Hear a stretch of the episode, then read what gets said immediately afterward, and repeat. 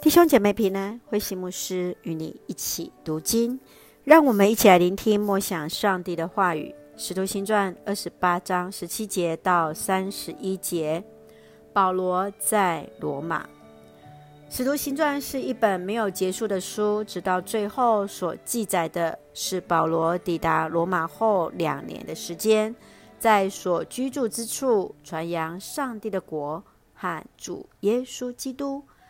但并没有说明保罗上述的结果，这是回应起初《使徒行传》作者写作的目的，邀请读者承接见证的使命。而今天每一位读者都在接续着大使命，写下自己的《使徒行传》。保罗在罗马是自己租房，循着他过去的惯例，都先与犹太人接触。当地的犹太人对保罗所见证的上帝国与耶稣的信息，并未给予正面的回应。保罗明白指出，他们就是那听是要听见却不明白，看是要看见却不晓得。明确来指出，上帝要将这拯救的信息给予外邦人。让我们一起来看这段经文与默想。请我们一起来看二十八章二十八节，保罗说：“所以你们应当知道，上帝拯救的信息已经传给外邦人了，他们倒是会听的。”使徒行传作者一开始就记载耶稣给予门徒的大使命，要在全地为主做见证。保罗领受这使命，就勇往直前，三次的传道旅程，一直到最后在罗马。依然把握每一次的机会向人传福音。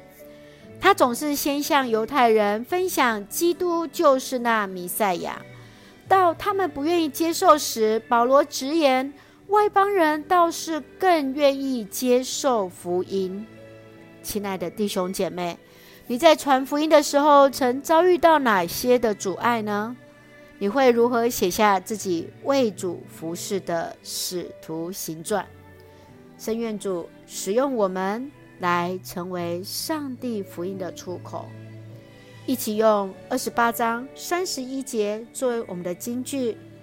他大胆地宣扬上帝国的信息，教导有关主耶稣基督的事，没有受到什么阻碍。是的。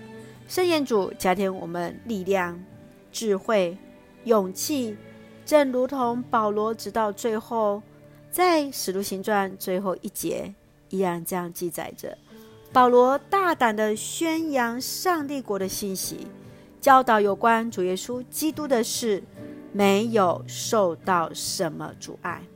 愿主恩待纪念我们每位同工所为主的服事。一起用这段经文作为我们的祷告。亲爱的天父上帝，谢谢主，让我们从主的话语重新得力。求主帮助我们在分享基督福音时，得以有从主而来的智慧与力量，使所处之地都能成为你的儿女，得享你丰盛的恩典与怜悯。感谢主赐福所爱的家人身心灵健壮。使用我们做上帝恩典的出口，恩待我们的国家台湾有主的掌权。